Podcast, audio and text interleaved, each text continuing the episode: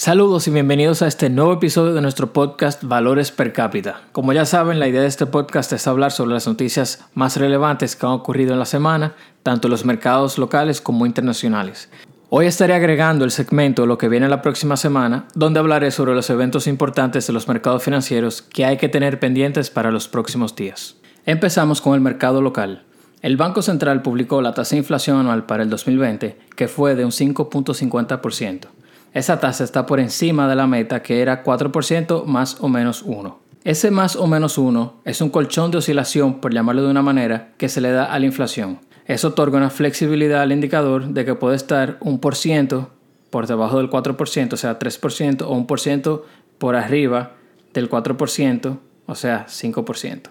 Para los que no lo saben, la inflación es el aumento generalizado y sostenido de los precios de bienes y servicios en un país durante un periodo de tiempo sostenido, que es normalmente un año. En términos simples, la inflación es lo que ocurre cuando usted va hoy al supermercado y compra un cartón de leche por 50 pesos y luego en un mes vuelve al mismo supermercado, compra el mismo cartón de leche y en vez de 50 pesos vale 55.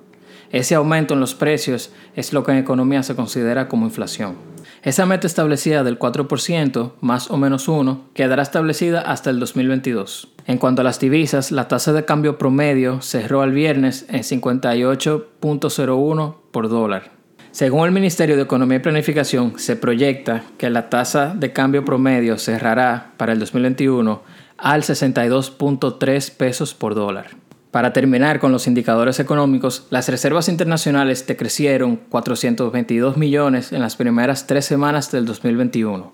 Este es un descenso de casi 4% con relación a las reservas internacionales que tenía el país al cierre del 2020. De acuerdo a Analítica, a pesar de esta reducción, las reservas internacionales se mantienen por encima del promedio que han tenido desde el septiembre de 2020 y se espera que la captación de dólares siga aumentando a medida que el turismo se vaya recuperando pero todo va a depender con la pandemia, el COVID, con las restricciones que impongan las aerolíneas, con las restricciones que impongan los países a sus ciudadanos. En Europa ya se está hablando de un pasaporte de vacunas con el que los europeos no van a poder viajar a menos que se compruebe que se hayan puesto la vacuna contra el COVID. Entonces todo eso puede afectar la cantidad de turistas que lleguen este año. Porque si impone, por ejemplo, que ese pasaporte de vacuna se tiene que tener obligatoriamente para que, para que un europeo o un norteamericano puedan viajar, entonces ya ahí tendríamos que esperar hasta que el gobierno de Estados Unidos o que los gobiernos de los países europeos distribuyan la vacuna de forma eficiente y a todos los ciudadanos. Otra noticia muy interesante que salió esta semana fue en el Diario Libre, en la sección de economía, que dice, la economía requiere agregar 210.000 empleos formales para recuperar el nivel previo al COVID-19. La noticia explica que entre abril y mayo del 2020 se perdieron 532 mil empleos formales y que entre junio y diciembre del año pasado se lograron recuperar 322 mil. Eso nos deja con un déficit de 210 mil empleos. Para ser honesto, no conocía la cifra de cuántas personas perdieron el empleo o de cuántos empleos formales se perdieron durante el año pasado, la pandemia. 210 mil empleos son muchos. Y mientras estas medidas de restricción de movilidad y de toque de queda sigan estando impuestas, los negocios no van a poder operar con normalidad. Por eso es muy importante que cada persona, cada ciudadano, asuma el deber de cuidarse, de ponerse su mascarilla, porque de la misma manera en que se reduzcan los contagios, y disminuya el índice de positividad, las medidas se van a reducir. Pasando a las noticias internacionales, el miércoles 20 fue el último día de Donald Trump como presidente de Estados Unidos y en su último día Donald Trump decide indultar a más de 70 personas. Entre todas ellas resaltan dos nombres, uno, el de Steve Bannon, quien fue acusado en agosto de 2020 de defraudar a los donantes en una campaña de recaudación de fondos para construir el famoso muro Trump. Se le acusó de sustraer un millón de dólares para cubrir sus gastos personales. La segunda persona fue Dwayne Michael Carter Jr., mejor conocido como Lil Wayne. Lil Wayne se declaró culpable a un cargo federal de armas de fuego en diciembre de 2020. El jueves 21 de enero, Joseph Robinette Biden Jr.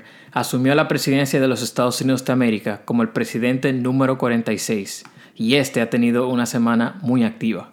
Algunas horas luego de ser juramentado, Biden firmó 17 acciones ejecutivas, un número histórico, de las cuales 15 serán órdenes ejecutivas. La mayoría de las órdenes firmadas por Biden serán para reversar políticas de Trump. Biden aseguró de que Estados Unidos volverá a formar parte de la Organización Mundial de la Salud, una organización a la que la administración de Trump decidió desvincularse en medio de la pandemia. Biden también buscará reversar la prohibición musulmana que Trump ordenó y también desestimará el esfuerzo que tenía la pasada administración por construir el famoso muro en la frontera con México. Biden también firmó una orden ejecutiva para iniciar el proceso de integración de los Estados Unidos al Acuerdo Climático de París 2015, del que Trump había decidido retirar a los Estados Unidos en el 2020. Biden también revocó la concesión presidencial al proyecto controversial de Keystone XL Pipeline. Los ambientalistas y los nativoamericanos han estado peleando por más de una década en contra de este proyecto y por fin lograron su objetivo. En la lucha contra la pandemia, Biden utilizará sus primeros días para asegurar que el Congreso apruebe un plan de estímulo por 1.9 trillones de dólares. Paréntesis, cuando hable de billones o trillones de dólares es en el contexto de cómo son utilizadas esas palabras en inglés. Por ejemplo, un billón en inglés se refiere a mil millones. En español, un billón quiere decir un millón de millones. Cierra paréntesis. Biden también se ha comprometido con administrar 100 millones de vacunas en los primeros 100 días de su mandato. Como pudieron escuchar, muchos de los mandatos y acciones que ha tomado Joe Biden desde que entró a la presidencia ha sido para reversar las acciones que había tomado Donald Trump durante su presidencia. La agenda de los demócratas y en específico de Biden se concentra en varios puntos fundamentales. El primero, ponerle fin a la pandemia. El segundo, volver a globalizar Estados Unidos. El tercero, volver a impulsar la agenda verde y combatir el cambio climático. El cuarto, aunque no lo hemos mencionado todavía, es el de aumentar los impuestos a través de una reforma fiscal. Y el quinto es el de reducir las tensiones sociales y buscar la manera de unificar el pueblo americano nuevamente. Del dicho al hecho hay un trecho, y en este caso es un trecho bien amplio. Hay ciertas cosas que se pueden hacer con facilidad y hay otras que no. Entonces hay que ver cómo la administración de Biden puede lograr, aunque sea solventar alguno de esos problemas que está afectando al pueblo americano en estos momentos. Y claro, aparte de esos cinco pilares en los que en mi opinión se va a enfocar la administración de Biden, hay muchas otras problemáticas que el gobierno de Estados Unidos va a tener que hacer frente en los próximos 2, 3 y 4 años. Y en cuanto a la reforma fiscal de la que le hablé hace un momento, se va a enfocar más en los ciudadanos americanos que se consideren high earners, los demócratas consideran como high earners a un hogar donde los sueldos combinados de las personas que vivan ahí sean mayor a 250 mil dólares. Aparte de los impuestos a los high earners, se está hablando de aumentar el impuesto a las empresas. Estimo que en las próximas semanas la administración de Biden publicará su estrategia y plan para la reforma fiscal de manera detallada. En otro orden, a principios de semana se anunció que Shakira vendió su catálogo de música. Esa es una práctica que ha sido común durante el 2020 y ahora en el 2021 ella ha sido la primera persona de renombre que lo ha hecho. Si te interesa saber más sobre este tema, recientemente publiqué un artículo donde detallo las seis razones por las que un artista vendería su catálogo de música.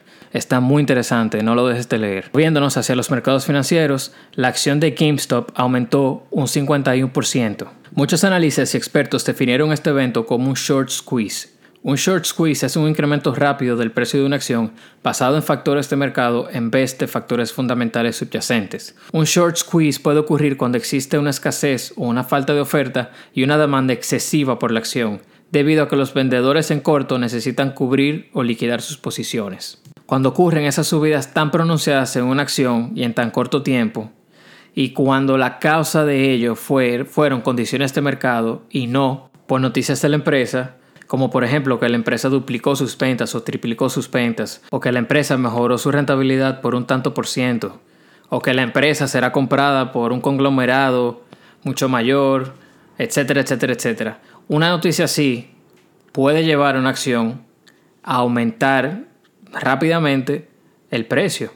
Pero en este caso, con GameStop, no ha salido ningún comunicado de la empresa ni ha pasado nada contundente en el sector donde se desenvuelve la empresa que pueda causar un aumento tan pronunciado en la acción. Ahora vamos a entrar al nuevo segmento, lo que viene la próxima semana. Los mercados financieros estarán pendientes de tres eventos muy importantes que ocurrirán esta semana. El primero, las Big Tech publicarán sus reportes de ganancia. Entre ellas tenemos a Apple, Facebook, AMD o Advanced Micro Devices y Microsoft. Segundo, empresas del sector Big Industrials publicarán sus reportes de ganancia. En ese sector tenemos a empresas como Tesla, Boeing, General Electric y American Airlines y el miércoles será la primera reunión del FOMC del gobierno de Biden. Estas reuniones son presididas por la Reserva Federal y en ellas se establecen las políticas monetarias que serán implementadas en los Estados Unidos y que afectan de manera directa a la economía y a los mercados financieros. La gran interrogante que siempre existe con estas reuniones es qué pasará con las tasas de interés, si la mantendrán igual, si la aumentarán, a mi entender, el comité mantendrá las tasas de interés al mismo nivel en que se encuentran ahora, cerca del 0%, ya que con esto incentivan a que las personas consuman y gasten en vez de ahorrar e invertir. Eso ha sido todo por hoy. Muchísimas gracias por escucharme. Muchísimas gracias a todas las personas también que tomaron su tiempo para darme feedback del primer episodio. También quisiera recordarles que me sigan en Instagram para que estén al tanto de todas las noticias y de todo el contenido que voy sacando. Me pueden seguir en Twitter y en YouTube. Estaré creando contenido original para ambas plataformas y será muy divertido. Así que apoyen, suscríbanse, denle like y muchas gracias de nuevo y hasta luego.